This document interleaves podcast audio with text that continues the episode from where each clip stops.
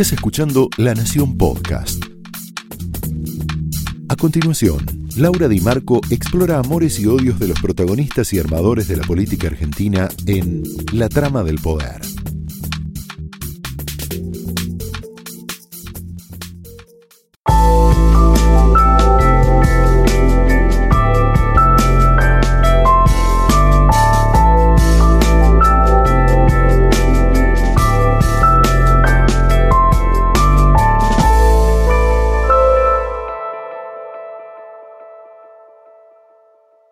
Hola, muy buenas noches, bienvenidos a la trama de hoy. Y la trama de hoy tiene que ver con un hombre que tiene la oficina al lado del presidente, un hombre que, del cual el presidente Macri dice que es su máximo verdugo, quien más veces lo hace cambiar de opinión porque lo que él dice es más inteligente que lo que dice el propio Macri. Estas son declaraciones textuales del presidente. Este hombre es Marcos Peña, el número dos del gobierno, eh, el que se define como purista, es decir, como un poco el mentor de, eh, que el PRO se presente como una fuerza joven, nueva, eh, el que plantea que las alianzas con otras fuerzas, por ejemplo, en su momento con Sergio Massa, era una pérdida de pureza del PRO. el principal discípulo de Jaime Durán Barba, el gurú ecuatoriano, al cual esta semana Miguel Ángel Piqueto, el jefe del peronismo en el Senado, llamó el lacló del gobierno. Pero, ¿quién es Marcos Peña realmente? ¿Qué representa Marcos Peña? ¿Es cierto que perdió poder interno a partir de la crisis cambiaria, que el sector que él lidera, junto con eh, Gustavo Lopetegui, con Mario Quintana, perdió poder a manos del ala política del gobierno? Eh, por ejemplo, con el hecho de que eh, sea un superministro, un superministro de Economía o un ministro coordinador. ¿Esto significó este recambio? ¿Significó una pérdida para Marcos Peña? Peña responde sobre todos los conflictos de los últimos días y esta semana, conflicto con la Iglesia, las rispideces, los cortocircuitos con los radicales, con Lilita Carrió, con, em, con, los empresarios que le han hecho un cuestionamiento, están preparando un borrador, el Foro de Convergencia Empresaria, un borrador de, de, cuestionamiento hacia las políticas económicas del gobierno, el campo que tiene miedo de la vuelta a las retenciones, Marcos Peña responde sobre esto, el tema de los aportantes falsos de esta noticia que choqueó a todo el mundo, pero también especialmente a los votantes de Cambiemos que votaron a Macri, entre otras cosas, con un mandato, que es la lucha contra la corrupción. La pregunta es entonces, este tipo de hechos, esta difusión de una lista de aportantes truchos, ¿no afecta el doble a un gobierno como, como Cambiemos que se presenta con la carta de la transparencia? ¿Hay un recambio de las metas inflacionarias? Esta, esta semana el presidente Macri eh, prometió bajar 10 puntos la inflación el año que viene. Sin embargo, ya estamos a mitad de año y este 15% prometido es una meta totalmente irrealizable, ya estamos en un 16% de inflación acumulada, estamos en mitad de año.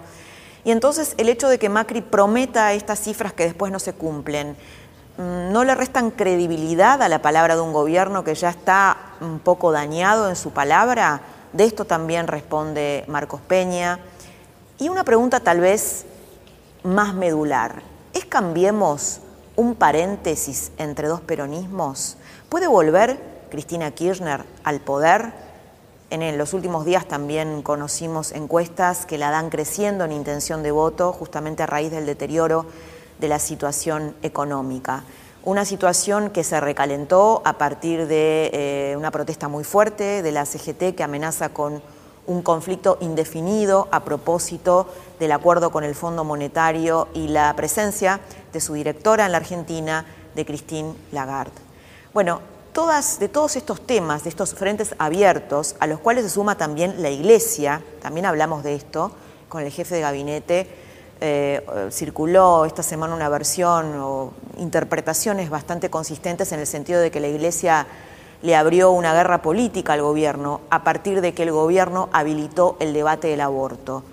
Eh, el debate por la legalización del aborto, a pesar de que sus principales figuras están en contra de, su legalización o de su despenalización. Bueno, toda esta trama la vamos a tocar hoy en este programa en donde nos metemos en la cabeza de la segunda persona más importante del gobierno y de la persona que inspira muchas veces el discurso del presidente.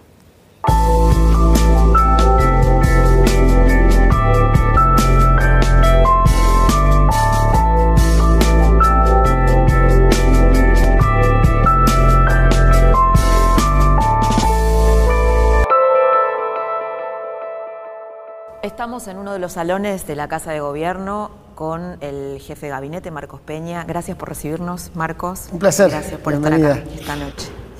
Bueno, empiezo, me gustaría empezar con la relación que tienen con el presidente Macri. El presidente Macri dijo en algún momento, Marcos es mi máximo verdugo, es quien más veces me hace cambiar de opinión, porque cuando lo escucho siento que lo que él dice, el sentido común me indica que lo que él dice es más inteligente que lo que digo yo. Esto es un textual del presidente Macri.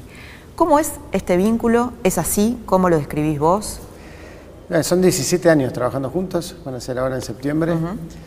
Eh, y sí es una relación de mucha confianza y de mucha discusión y mucho intercambio de opiniones. Eh, no sé si es tan maleable, digamos, él tiene sus convicciones y, creo que lo que aportamos en esa relación, esa conversación, son perspectivas distintas, perspectivas de vida, de formación, de experiencia, que hace que, cada uno aporte lo suyo y, que sobre todo se puede dar en un marco de mucha confianza en términos de los objetivos, los valores que compartimos, las cosas que creemos que hay que hacer, pero de vuelta, una mirada distinta a cada uno en base a su formación. Bueno, una lectura, digo, empezamos con esta centralidad con la cual arrancaste en el gobierno. Hay diversas lecturas en el sentido de que perdiste espacio de poder después de la crisis financiera cambiaria eh, y con los cuestionamientos también del ala política del gobierno. María Eugenia Vidal, Larreta, los radicales. Mm. Esta es una lectura. ¿Estás de acuerdo con esta lectura? ¿Te reconoces con esto? No la comparto. Primero porque yo me defino como una persona política y estoy a cargo del máximo cargo político dentro del gobierno. Y segundo porque cada situación es particular, pero la relación de trabajo y política que tenemos con cada uno de los que has mencionado eh, es excelente, independientemente de vuelta de los roles distintos y las perspectivas distintas. Y creo que ni, había que, creer una visión de una total centralidad como a veces se planteaba después de las elecciones en ciertos momentos, ni una pérdida de esa centralidad. Para saber qué es lo que hago yo, más fácil es ver la Constitución y qué hace el jefe de gabinete, y el jefe de gabinete tiene esa tarea, digamos, y, el presidente me ha dado esa tarea y la trato de ejercer con, responsabilidad todos los días. Eh, me parece que a veces hay producto de que somos una experiencia política nueva y tenemos un estilo de gestión nueva, a veces muchas veces una vocación de tratar de interpretar qué es lo que pasa en, los pasillos de, aquí de la Casa Rosada, generalmente buscando una historia a veces más vinculada a intrigas, a celos y a poder de lo que realmente es. Yo creo que hoy es una Casa Rosada muy sana, que, que es una Casa Rosada de trabajo, una Casa Rosada de dinámica de equipo de diversidad también de perfiles, pero, pero ordenada en ese sentido.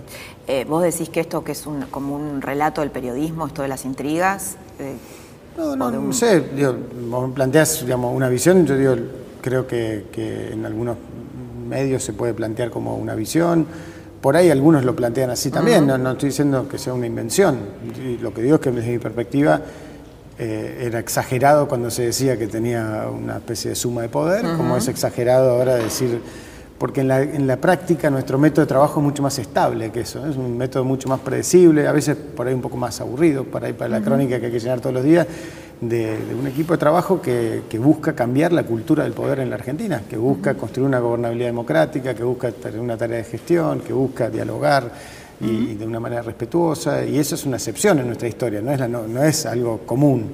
Y es natural que en el marco encima de una coalición política nueva, con también diversidad de perfiles y roles, eh, sea difícil clasificar qué es lo que pasa acá adentro a veces. ¿no? Te digo algunas, algunas cosas que yo he ido recogiendo en cuanto a, a cuestionamientos, ¿no? críticas que se te hacen. Por ejemplo, Ernesto Sanz estuvo acá con nosotros en la trama habló de las diferencias que tenía con vos, dijo yo tengo muchas diferencias con Marcos, con Marcos. Yo no soy una persona eh, objetiva en eso porque yo tengo muchas diferencias ahí. El mejor, por no decir quizá el único jefe de gabinete que podría tener Mauricio Macri es Marcos Peña. Los radicales lo que dicen, por ejemplo, es que la mesa política, incluso también, bueno, los peronistas que el sector, digamos, del peronismo que integra el gobierno, que la mesa política no existe como debería existir, no tiene la relevancia o el peso en las decisiones o en la, marcha del gobierno. Eh, se habló de este, bueno, de este, de, este, de, este paper de Luis Tonelli, donde habla del politólogo Luis Tonelli, que habla de un presidencialismo fragmentado, o Emilio Monzó que dice esto es una mueblería y un montón de mesas, ¿no? a ver, ¿cuál sería la crítica de fondo? Falta una discusión política dentro de la coalición y de algún modo Marcos la em, dificulta. ¿Cómo, ¿Cómo, te reconoces vos en esto? Creo que son muchas cosas ¿no? que se están afirmando. Eh, con Ernesto, que tiene una cierta relación de trabajo, obviamente tenemos diferencias porque venimos de lugares distintos, lo cual eso yo siento que nos fortalece, no nos debilita. El día que uno piensa un espacio político con personas que sean todos iguales, lo que va a encontrar es un espacio político muy chiquito, que va a representar muy poca gente. La fortaleza de Cambiemos es esa diversidad y el aprendizaje que se da y se da dentro del propio radicalismo, se da dentro del, del pro mismo, se da dentro de la coalición cívica.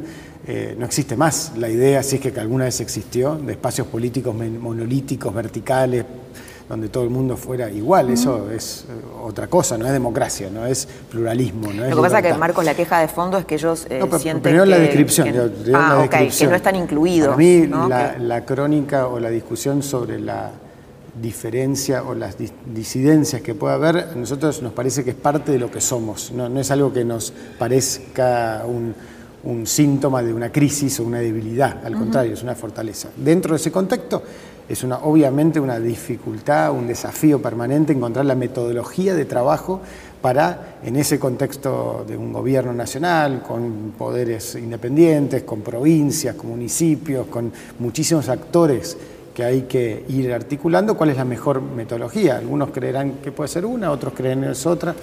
Lo que no hay duda es que en términos de tiempos, eh, en términos de, tiempos dedicados a la conversación política, a la articulación, yo encabezo gran parte de, esas, de esos esfuerzos, de la construcción política, de Cambiemos, de la posibilidad que hemos tenido de mantener una forma permanente, una articulación institucional, una fortaleza, fortalezca nuestra actividad política territorial.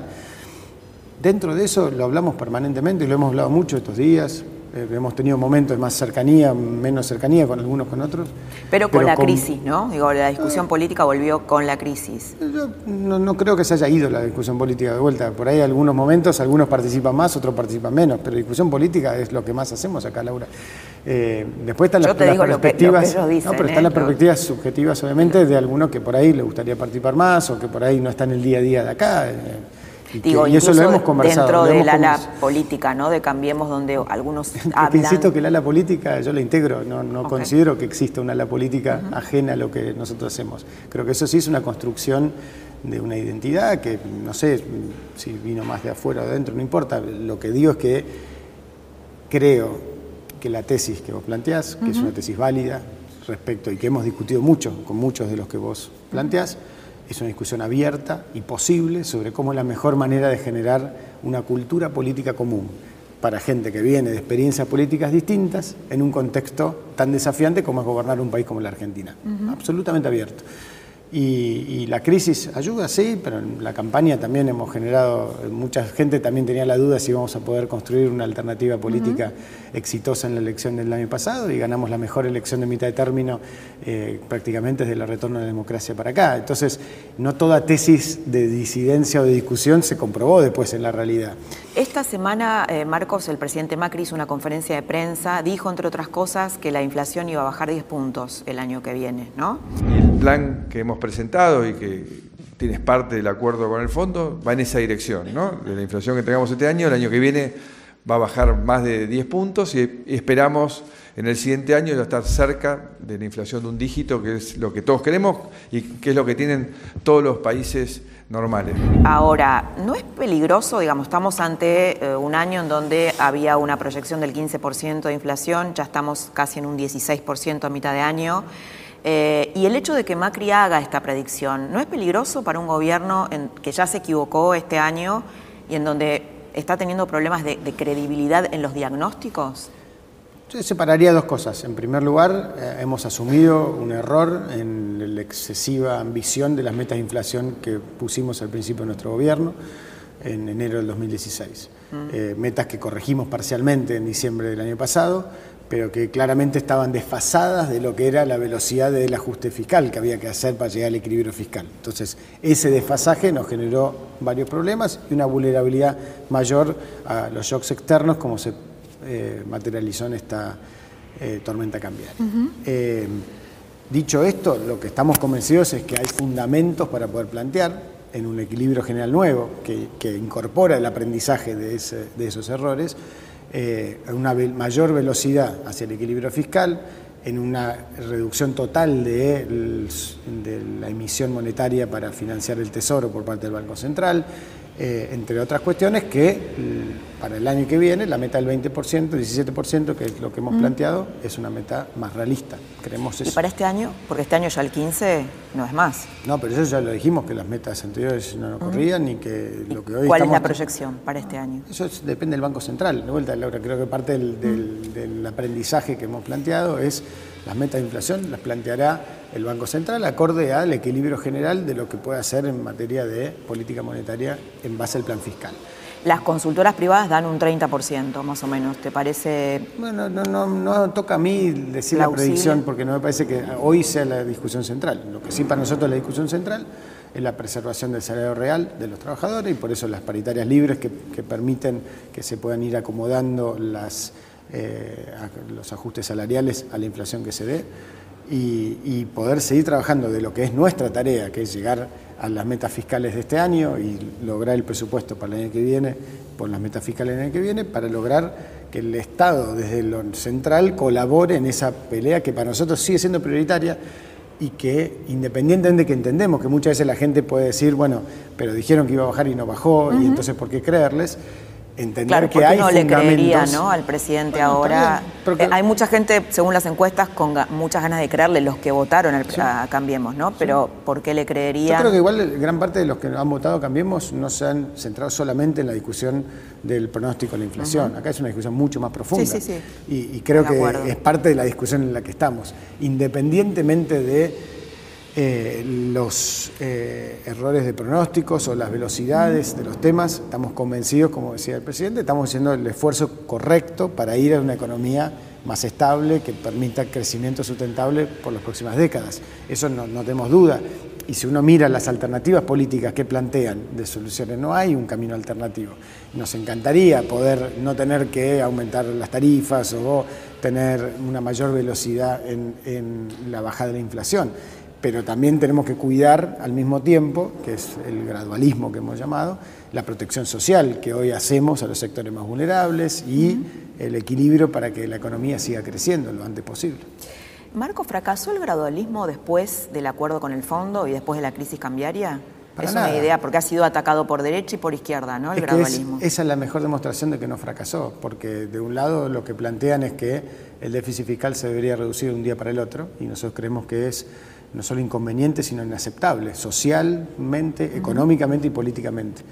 Eh, y otros plantean que no es un problema el déficit fiscal, y creemos que es una irresponsabilidad que lo que lleva a esa negación de, las reglas básicas de la economía es una situación como estábamos en diciembre del 2015, un país quebrado, sin reservas, en default, sin energía, sin generación de empleo que nos lleva es el camino de lo que pasa en Venezuela u otros países que son las excepciones en el mundo hoy. La inmensa mayoría de los países han logrado resolver estos temas. Entonces lo que ha cambiado es la velocidad del gradualismo. Ha cambiado la velocidad porque tenemos que ir más rápido hacia el equilibrio fiscal tenemos que lograr... Por eso digo, muchos interpretan eso como que el gradualismo terminó y ahora empieza una política de shock o una política más agresiva, ¿no? Pero eso sería ir al equilibrio fiscal mañana, y no lo estamos haciendo, estamos haciendo un sendero más ambicioso que antes, pero respetando el principio de un camino gradual. Bueno, ah, terminamos una semana complicada, hay cuestionamientos de la CGT, hablan de un conflicto infinito, si es que se hace, bueno, ya con el acuerdo del FMI en marcha, cuestionamientos del campo, eh, cuestionamientos de algunos empresarios, cuestionamientos de los ortodoxos, eh, conflictos con la iglesia, o sea, muchos frentes abiertos, ¿no? También muchas cosas positivas. Eh, sí, sí, está bien, pero digo, vacaciones en- en de invierno que, que están explotando en destinos Mm. en todo sí, el país, cierto, es cierto, sí, sí. la inversión de vaca muerta que está avanzando. Es un país que tiene esas contradicciones, que puede tener... Pero estos, digamos, estos frentes, muchos frentes abiertos, ¿cómo lo están viviendo?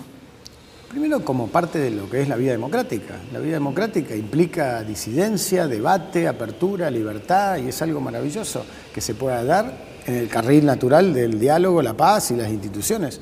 Y creo que ningún conflicto es blanco y negro. Primero porque hay diálogo abierto con todos los actores de la sociedad, a diferencia de lo que había antes. Hoy hay diálogo, hay instituciones que funcionan, al mismo tiempo que se generan disidencias en el Congreso, se vota por unanimidad una ley como la de Registro Nacional de Barrios Populares para resolver un problema de décadas.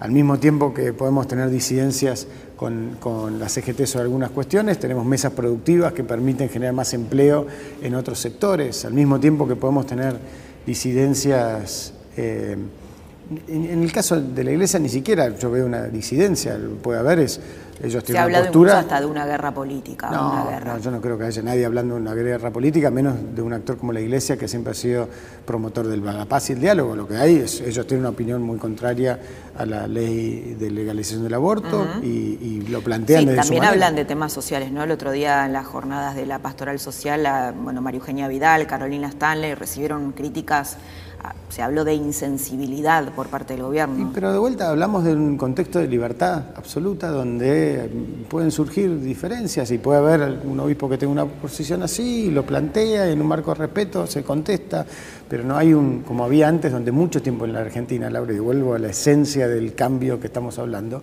un gobierno que quiere reprimir opiniones disidentes o que quiere No, no, de- atacar. Bueno, no, pero no es. un dato menor, No, no, porque para. en el caso de la Iglesia, nosotros compartimos los valores de la prioridad del tema de la pobreza, ya el presidente lo ha planteado. Entonces, después puede haber disidencias puntuales, pero nosotros no nos sentimos como un conflicto, no nos sentimos para Pero nada el hecho como que, el, por ejemplo, el presidente no haya estado en el TEDEUM. Sí estuvo en el Tedeum. es- El Tedeum es el 25 de mayo, siempre ha sido el Tedeum tradicional. Por eso, a veces también puede haber una necesidad de buscar dónde está el conflicto por ahí superior a, a- a- un resaltar dónde están los principios de unidad. Está bien, me refiero ahora al 9, al acostumbró- 9 de julio, el presidente no estuvo ahí y No, ahí, pero, ahí, pero este, fue algo natural, porque de vuelta el Bueno. Tedeum natural es el 25 de mayo, es tradición y el presidente ha estado, a diferencia de los presidentes anteriores, a veces en, en la Plaza de Mayo, en la Catedral. Laura, creo que eh, lo entendemos, entendemos esa angustia que muchas veces genera la sensación de una inestabilidad o de un conflicto permanente. Nosotros sentimos que eso se llama democracia. Sentimos que es algo maravilloso a lo que tenemos que acostumbrar y que todavía nos cuesta, la dirigencia de este país, celebrar el acuerdo por encima del conflicto. El acuerdo en general es algo, bueno, no es tan importante. Y al mismo tiempo, el conflicto, por más pequeño que sea, lo tratamos de magnificar como una discusión. Y no digo el periodismo, digo en general no, nuestra no, digo, cultura con la iglesia pequeño el conflicto no es, pero, pero bueno, está No, bien, no es una no cara lo comparto, no lo comparto, no lo está bien. comparto, realmente no lo comparto. Ahora, yo te, te escucho y te digo lo que se me viene a la cabeza, ¿no? Este, gen- digamos, las, las- a ver, lo- ¿cómo, cómo te caracteriza mucha gente que es, Marcos tiene un optimismo así exacerbado que por momentos no es creíble, ¿no? Que tal vez es la contracara de esta melancolía argentina. Los argentinos tenemos estas creencias culturales de que todo va a terminar mal, de que todo está mal, ¿no? Una melancolía nacional que a lo mejor está en la contracara, en la contracara o en la pendularidad del está todo bien tuyo.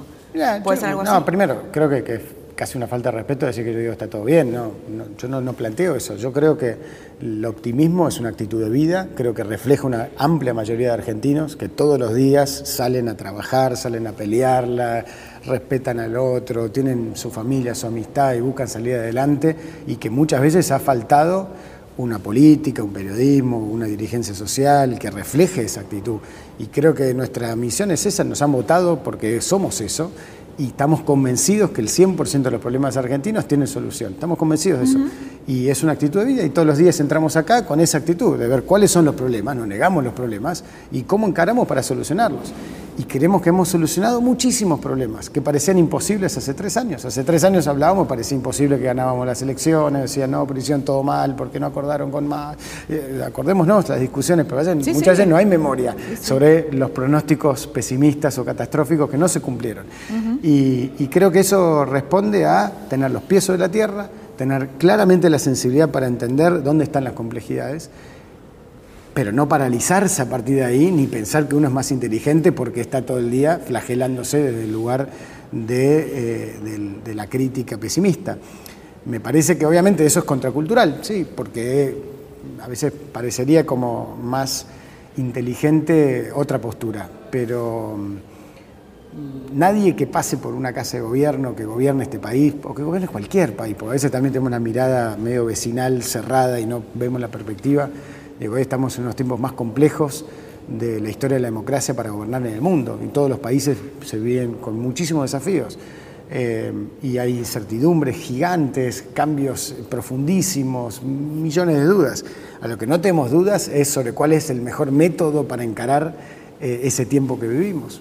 Yo siento eso. Y, de todas maneras, yo no te dije que vos dijeras que está todo bien, ¿eh? digo, son las no, no, no, por supuesto, por supuesto, escuchan justamente por eso, porque el gobierno asume diciendo vamos a salir o somos capaces de llevar a la Argentina a otro punto, de resolver los problemas y de repente... ¿Seguimos creciendo? Sí, sí, está bien, pero digo, la crisis que tuvimos tal vez hizo en los argentinos retroceder a las viejas crisis de las corridas cambiarias, generó un shock en la gente. No sé si ustedes dimensionan por eso. Por supuesto, y, creo que, que, el gran desafío, por primera vez en un siglo, de salir de una situación inflacionaria con tipo de cambio flotante, no con tipo de cambio fijo, eh, es un poco como entrar en mar abierto, o sea, quita referencia.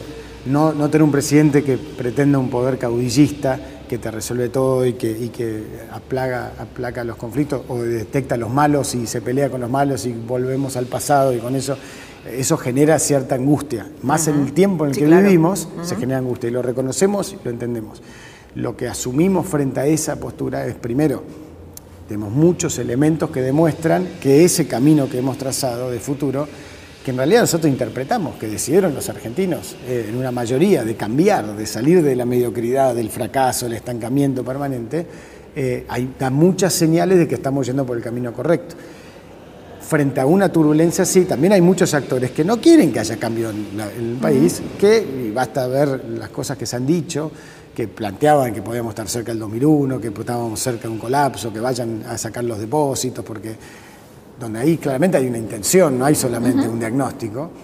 Y la gente no fue, no hubo corrida minorista. Y no es un dato menor, porque habla de esa madurez de esa sociedad argentina que tiene una fortaleza muy fuerte y, y tiene una decisión, una raíz muy profunda en el deseo de cambio. Eh, y entiende y la angustia que las cosas a veces no sean más rápidas o que en su vida no, no vea el beneficio todavía, pero creo que sigue reconociendo un gobierno que con honestidad eh, pone los problemas sobre la mesa, los enfrenta, reconoce errores y está tratando de, eh, de, llevar adelante ese cambio. Te tomo la palabra honestidad, porque vos antes decías la gente no votó a Cambiemos solo por, para que resuelva temas económicos, lo cual es verdad un, yo creo que un mandato para Cambiemos es la lucha contra la corrupción. Por eso fue muy disruptivo, muy choqueante también esta semana enterarnos de los aportes truchos a la campaña. ¿No es más dañino para un gobierno como Cambiemos este tipo de cosas y qué piensan hacer ustedes? Lo primero es que la respuesta de María Eugenia fue muy clara. Se va a investigar, se va a saber y no vamos a panear a nadie. Digamos, esto es un primer tema básico. ¿Hubo en un contexto, No, no, pero primero en un contexto más amplio, que hemos hecho muchísimas rendiciones de campaña y todas han sido impecables, han sido avaladas por la justicia, o sea, si hay algún problema puntual, primero hay que identificar qué problema hay y a partir de ahí sacar una conclusión. Lo que no tenemos duda es de la transparencia de cómo se han hecho las campañas y cómo hemos trabajado en esto. Pero además vamos con una respuesta institucional, que es un proyecto de ley presentado por el presidente para modernizar y transparentar el financiamiento de las campañas electorales, cosa que venimos planteando desde el primer día, que se han construido, construido consensos con otras fuerzas políticas y que responde a una necesidad general que tenemos de avanzar en una reforma política donde todavía no hemos conseguido suficiente consenso, pero que sigue siendo un tema pendiente en la Argentina. ¿Pero no creen que eso los, pueda dañar frente a su propio electorado? De decir, uy, estos están haciendo lo mismo. No, pero de vuelta, la, primero la tranquilidad es que no estamos haciendo lo mismo y que estamos justamente tratando de eh, ponernos al frente de la discusión, saber de qué estamos hablando, no sacar conclusiones apresuradas y que los responsables puedan explicar la situación. Confiamos en ellos. Tema eh, Cristina Kirchner. Eh, está creciendo en las encuestas según las consultoras más confiables y la pregunta esta semana, ¿puede volver Cristina en el marco de una crisis económica el año que viene? Eso dependerá de los argentinos. Nosotros somos respetuosos y siempre hemos sido respetuosos de las distintas eh, personas de la oposición. El año pasado ella fue candidata y perdió en la provincia de Buenos Aires. El año que viene será o no sea candidata, depende de ella. Lo que estamos convencidos es que Cambiemos sigue representando y va a seguir representando una mayoría de argentinos que quieren ese cambio y que no hay un deseo mayoritario de volver al pasado. Creemos que no lo hay. Pero bueno, eso dependerá de los argentinos. Pero los protagonistas de las elecciones son los argentinos, porque todas son posibilidades en una democracia. Vuelvo al punto más estructural. No creemos en la lógica de que el poder se dirime en una mesa de ocho y que eh, el votante es un, anexo de lo que diga el encuestador de turno. Ya ha pasado muchas elecciones que eso se demostró que no es así.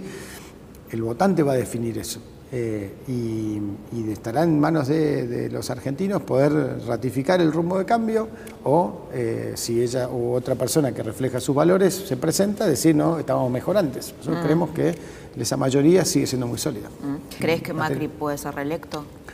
Yo creo, por supuesto, que puede ser reelecto, sí, por supuesto. Pero no solo Macri ser reelecto, sigo creyendo que el 2019 Cambiemos va a seguir creciendo como fuerza política en todo el país. ¿Cuánto hay de los votos propios, cuánto de los votos propios eh, se lo deben al miedo al regreso de Cristina? Difícil definir, porque creo que son todas las personas somos contradictorias en términos de, tener deseos y miedos al mismo tiempo y, depende el momento, la situación personal, la situación en la que uno vive, cómo, cuánto pesa cada cosa. ¿no? Creo que que si hay un condimento de eso tiene que ver porque justamente somos distintos y no es un tema menor.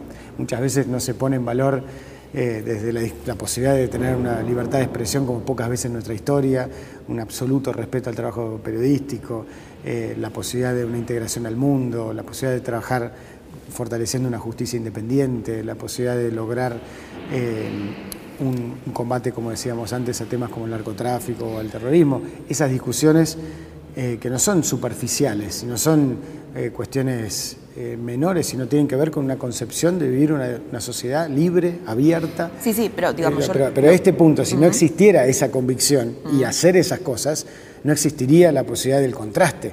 Si fuéramos lo mismo, si hubiéramos ejercido el poder de la misma manera, no habría el miedo a volver atrás. El miedo a volver atrás creo que responde no a los defectos de Cristina, sino también a las virtudes de Cambiemos.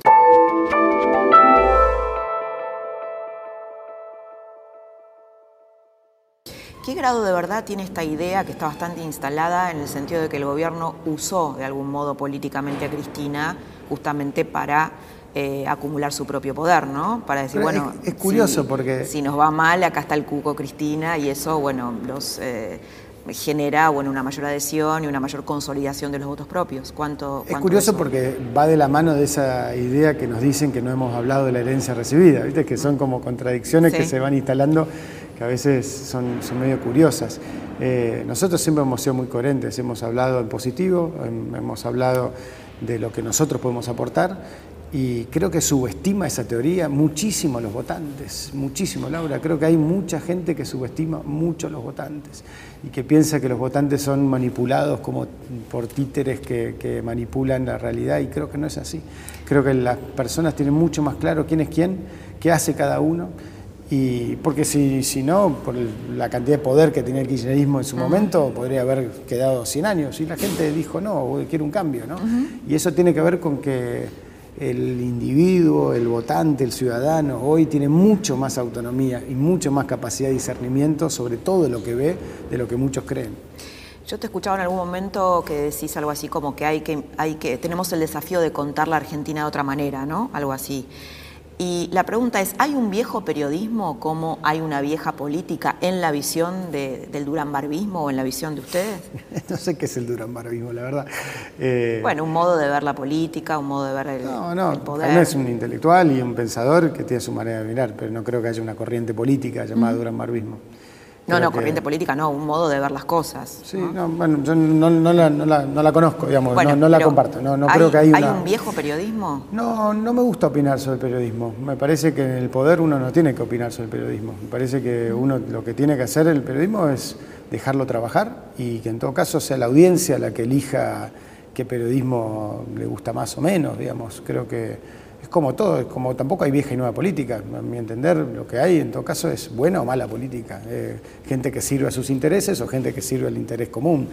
Pero eso responde a cualquier rol dirigencial en la sociedad.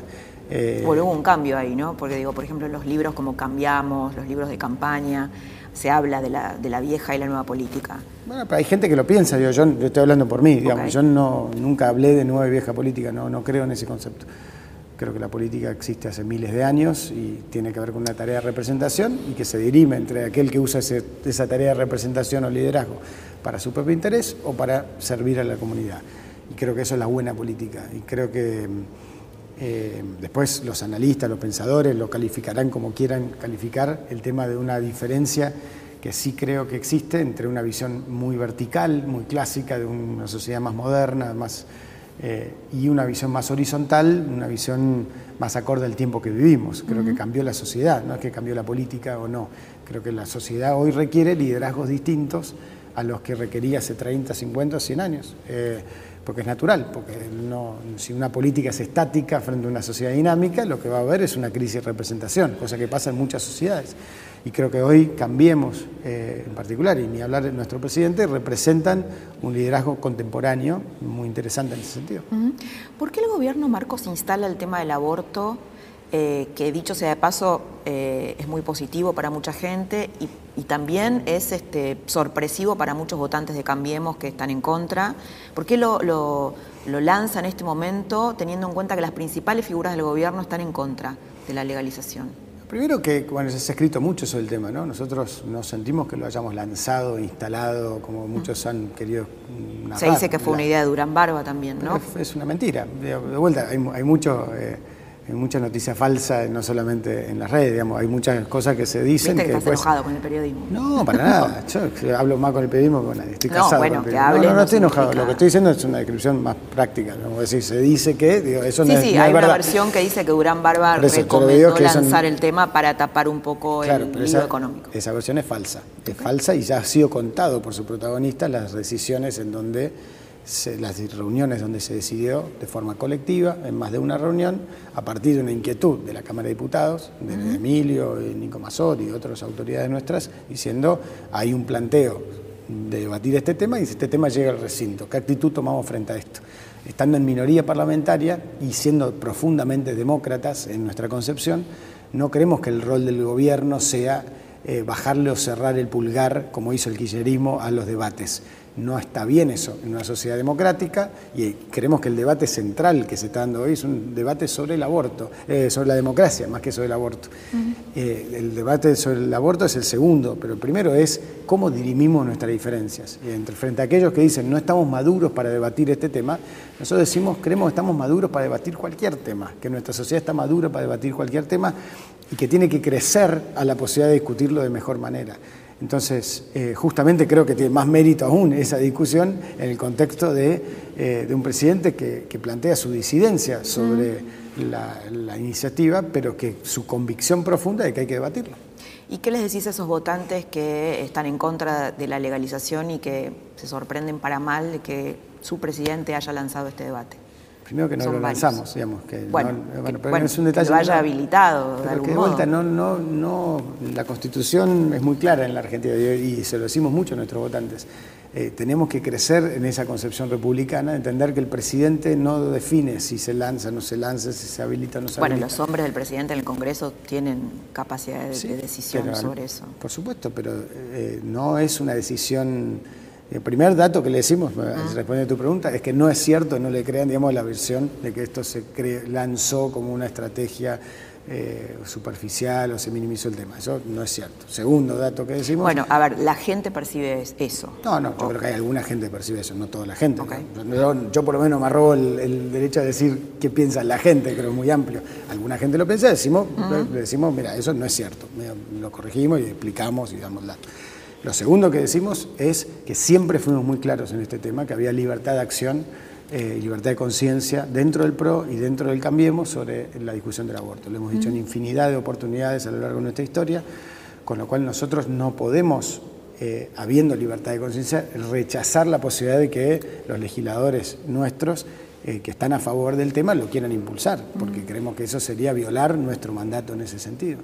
Entonces, mm, y nos parece que hay que ser muy respetuoso del proceso institucional. Entendemos las objeciones duras que hay sobre el tema, las entendemos, las respetamos, pero eh, eh, para eso están las instituciones democráticas, para eso está el Congreso y para eso también estará el ámbito de la justicia o estará el ámbito del Poder Ejecutivo, para cada uno poder incorporar en esa conversación que continuará, eh, porque es un problema real que existe. Tema, vamos de un, de un, tema al otro, pero todos temas de los últimos días. Tema dólar, en la última semana siguió creciendo el dólar.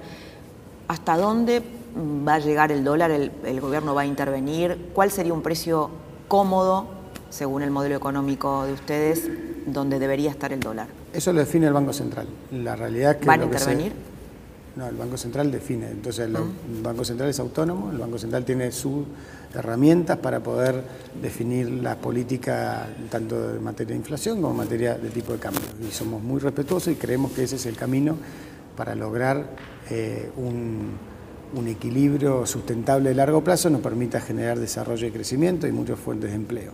Si nosotros no entendemos que puede haber distintas situaciones a las que se enfrenta el Banco Central, como por ejemplo pasó esta semana, una depreciación de todas las monedas en la región, no es lo mismo que una situación puntual de, como tuvimos hace algunos meses atrás, de eh, más de un ataque de confianza a la propia moneda pero nuestro, confiamos mucho en Caputo como responsable de eso y confiamos mucho que nosotros tenemos que seguir trabajando en todas las herramientas necesarias desde la política fiscal y desde la política económica en general para amortiguar el impacto negativo en algunos casos y para promover la parte positiva que también se da en, las cuestiones de depreciación.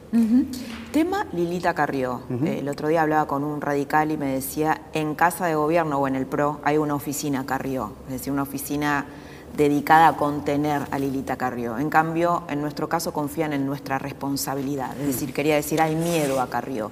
¿Hay miedo a Carrió desde el PRO?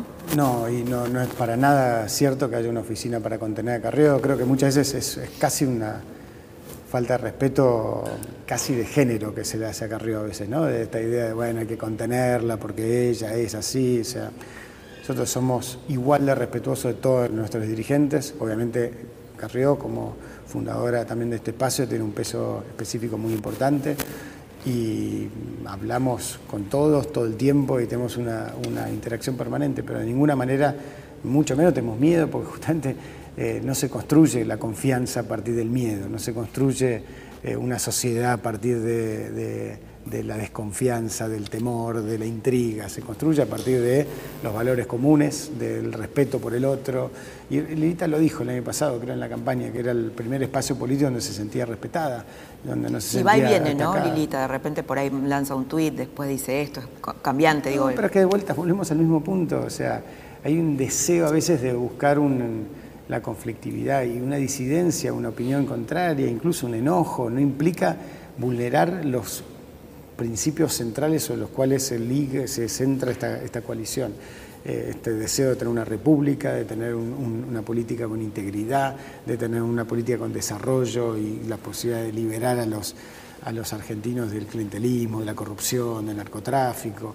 Eso nos ha unido y eso nos sigue uniendo y te diría que estamos más fuertes que nunca en eso. Mm. Eh, lo cual no quita que administrar una coalición grande de gobierno como esta, con gente diversa en el tiempo que vivimos, es complejo y puede haber momentos de más menos tensión, pero yo siento que estamos en uno de los mejores momentos en relación con Lilita, por más que también lo hemos planteado cuando fue la discusión con el radicalismo, que todos tenemos que ser muy cuidadosos de las, de las relaciones, ¿eh? tener cuidado con a veces tirar un chiste que puede ofender al otro. Creo que en ese sentido el radicalismo, al ser un partido institucional de una larga tradición, de muchos años, eh, también a veces le puede molestar genuinamente una cuestión que sientan como una falta de respeto. Pero la valoración Eh, también por ellos es enorme, o sea, el aporte que ellos hacen hoy es central para lo que somos.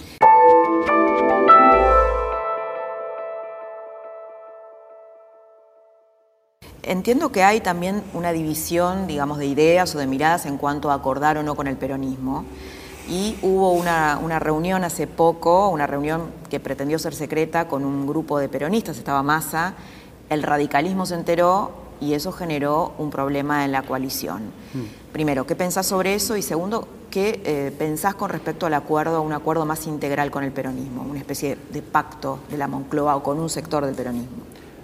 A ver, diría varias cosas. Lo primero es que nosotros hoy a nivel político nuestro hay un consenso muy amplio y también en los sectores peronistas racionales, digamos, que tienen una vocación de, de acordar cosas, que hemos acordado muchísimas cosas en estos dos años y medio, porque estamos en minoría y hemos tenido un trabajo muy positivo con muchos de ellos. Pienso en el caso de Miguel Pichetto en el Senado, pienso No con quiere ser presidente, ahora dijo que va a ser presidente, candidato a presidente. el candidato. derecho a hacerlo, digamos, me parece bárbaro, pero lo que digo es que hemos tenido un muy buen trabajo. En este momento lo que estamos discutiendo es la posibilidad de lograr un acuerdo de entendimiento por el tema del presupuesto. digamos, Y eso así lo hemos planteado, y así lo hemos trabajado, y en eso hay un consenso general sobre el tema, no hay una disidencia sobre eso. En el medio, obviamente, cuando hay conversaciones con uno, con otro, puede haber malentendidos, se han aclarado. Lo que está claro es que toda conversación que nosotros plantearemos, más allá de los vínculos personales, se hará como cambiemos, digamos, y creemos que que después la discusión sobre un pacto integral o, esta idea creo que se enmarca a veces en una idea de una visión de que también, al igual que a veces hay en la economía, una visión que en la política se puede suplantar los problemas de una manera sencilla. Y creo que entender que hay una fragmentación más importante de lo que muchas veces eh, hemos tenido en nuestra historia eh, es un dato relevante a tener en cuenta para poder decir, bueno, exactamente de qué estamos hablando, ¿no? Porque hay gente que, que yo, no sé, Dualde ha planteado que tiene que haber un cogobierno y medio gabinete peronista, y otros que dicen, no, a ver, somos una opción distinta, el peronismo es la oposición, creo muchos peronistas están en esa visión además, el peronismo es oposición, independientemente que haya grandes rasgos esas dos visiones entre un kirchnerismo que tiene una visión mucho más negativa de todo y rehace a dialogar, y... Eh, todo lo que es el espacio vinculado a los gobernadores y los que gobiernan, que ha tenido una actitud mucho más de diálogo y consensos. Para nosotros sería una excelente noticia para el país que haya una alternativa peronista eh, que sea confiable, que sea moderna, que, que, nos discute en todo caso. ¿No hay una alternativa confiable? Bueno, todavía no, no, se ha planteado, digamos, no, ellos están buscándolo, lo han planteado que están en esa conversación, en la búsqueda de hacerlo, sería bueno para el país. O sea, no, Pero digo, no es algo ¿se puede malo. confiar en un acuerdo con el peronismo? Porque ya otras Es que, veces... es que de vuelta volvemos a la discusión de qué es hoy el peronismo. Los Porque- gobernadores, por pero es que no, es- ejemplo. no, eso, pero los gobernadores son gobernadores. No es el Gobernadores peronismo. peronistas, Sí, pero sí. Dentro de los gobernadores peronistas hay distintas visiones, hay distintas personalidades, hay distintas Mm. Por ejemplo, ¿en Massa se puede confiar? Pero, pero vuelvo al punto, Laura. Primero, porque es- Te estás Ah, escapando, ah, Marco. No, no, te voy a contestar todo, como siempre. Lo primero es, porque si no, no, no entendemos y, y simplifica y entiendo que sirve. ver, no, no, yo no, déjame, que- te completo. Ah, ok. No es lo mismo, si uno dice los gobernadores como una categoría estable, que tiene una persona a cargo que viene y representa el conjunto, no es lo mismo que hablar de una categoría, los gobernadores, que son muchas realidades distintas. Si uno habla del peronismo, pasa algo parecido. Entonces, la fragmentación del peronismo la tiene que resolver el propio peronismo. Nosotros lo que sí creemos es que hay dirigentes del peronismo eh, que tienen una mayor vocación de dejar atrás el pasado y construir una alternativa de ¿Quiénes futuro. son? ¿Te animás a dar nombres? Sí, sí, los mismos gobernadores como Urtubey, como Schiaretti, como el mismo Miguel Pichetto. Creo que Sergio Massa ha planteado que quiere ir en ese camino. Bueno, ojalá y buenísimo. Hemos tenido un tiempo donde hemos convivido muy bien, otros tiempos donde hemos tenido más distancia. Era ventajita hasta hace un... Pero de vuelta, ¿Sigue Laura, siendo? nosotros pensamos del hoy para mañana. Esa es nuestra actitud, con todos los temas. Entonces, nosotros lo que decimos acá no se trata de una cuestión personal. Sería muy pequeño como presidente Macri, como nosotros No, como tal vez es una definición política, No, no, pero como ¿no? decisión política, nuestra mirada sería que sería muy pequeño. Nosotros pongamos por delante de los temas estructurales, de valores y de instituciones y de rumbo, las cuestiones personales.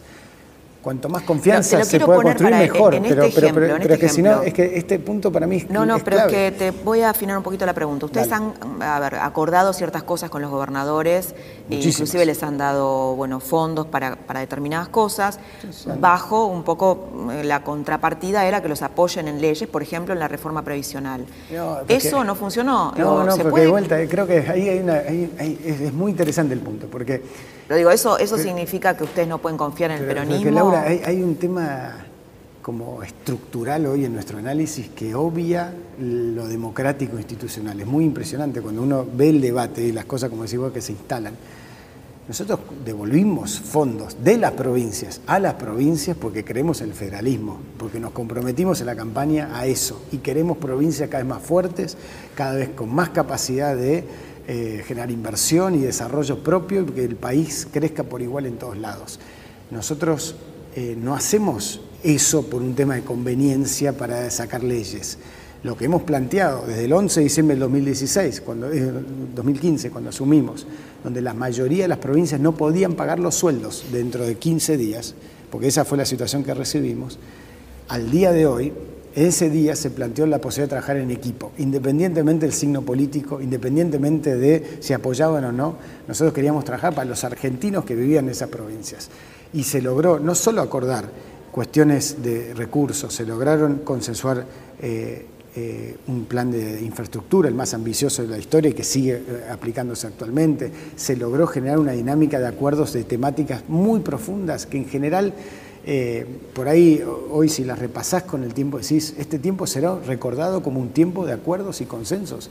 Eh, pasa que en el día a día uno por ahí pierde esa perspectiva. Sí, hoy no existe esa sensación, ¿no? O por lo menos no sé esa dónde, no, perspectiva. bueno, depende de dónde, de vuelta, creo que... Bueno, la gente que ha dejado de confiar en el gobierno, por ejemplo. Mm, Bueno, pero no, yo creo que la discusión de aquellos que por ahí dejaron de confiar no, no, no tiene que ver con esto. Yo creo que hoy recorres el país y vas a mm, tener como elemento positivo muchísimas cosas que la gente reconoce de avances concretos que se hicieron gracias a poder acordar y construir consensos.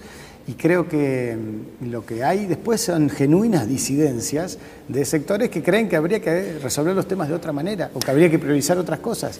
Pero hay datos que son objetivos. El consenso fiscal que se firmó en diciembre del año pasado, el pacto fiscal para la baja de impuestos, la discusión concreta en materia de, de energía, de- del tema de infraestructura, de las políticas, de muchas políticas exportadoras, de la política de combate al narcotráfico, de las reformas de la justicia, son todos temas que han surgido de consensos. Te- te- te- quiero preguntar algo, eh, tema porque hablamos de reforma del Estado, de achicamiento del Estado, tema TELAM con unos 300 despedidos.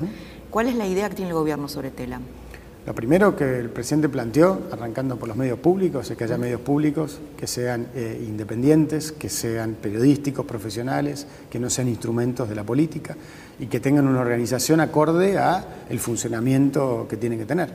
Eh, todo lo contrario a lo que eran los medios públicos cuando eh, llegamos. ¿no? Y y hace poquito la transmisión del Mundial fue un muy buen ejemplo de eso, una reducción. ¿Había una casa tomada, alguna suerte de casa tomada por militantes kirchneristas? No, no, pero digo, pero primero es digo, lo, lo que, lo que es el- la intención con los sistemas medio, medios públicos. La transmisión del Mundial, que fue 20 millones de dólares más barata que la del 2014, además pasó eh, íntegramente con un profesionalismo, sin ninguna mención de la política, y esto es parte del cambio real que ocurre. En el caso particular, y como lo dijo también Mauricio, de, en, partiendo de lo negativo que sabemos que es cualquier situación de despido y que se nos genera obviamente eh, en el factor humano. Eh, en Telam, durante los últimos años del kirchnerismo, incluso de los últimos meses, se duplicó la planta de personas que trabajaban allí y no aumentó ni la productividad, ni el profesionalismo, ni la independencia de esa agencia. Entonces, desde ese lugar, las autoridades de Telam definieron un plan de trabajo para ir generando esa, eh, esa- ese Telam más profesional. Bueno, muchas gracias, Marcos, Un por habernos recibido y por toda esta charla. Gracias por Muchísimas estar. gracias. Un placer. Hasta aquí la palabra del jefe de gabinete, Marcos Peña, uno de los hombres más importantes del gobierno, con definiciones que lo muestran, ¿no? De cuerpo entero y tal vez exhiben esta parte que se le critica de este optimismo exacerbado. Dos definiciones importantes, muchas, pero nos quedamos con dos. El gradualismo no fracasó y nos gustaría que existiera la posibilidad de un, un peronismo confiable y moderno. Y como frutilla del postre, es posible, porque todo es posible, que Cristina pueda volver. Inquietante definición sobre el final. Te espero la próxima semana para compartir otra trama del poder.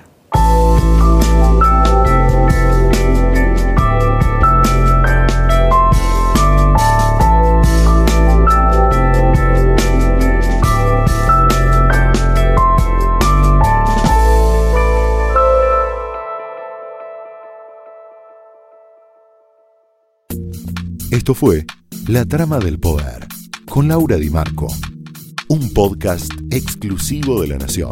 Escucha todos los programas de La Nación Podcast en www.lanacion.com.ar. Suscríbete para no perderte ningún episodio. Estamos en Spotify, Apple Podcast, Google Podcast y en tu reproductor de podcast favorito. Seguí escuchando La Nación Podcast.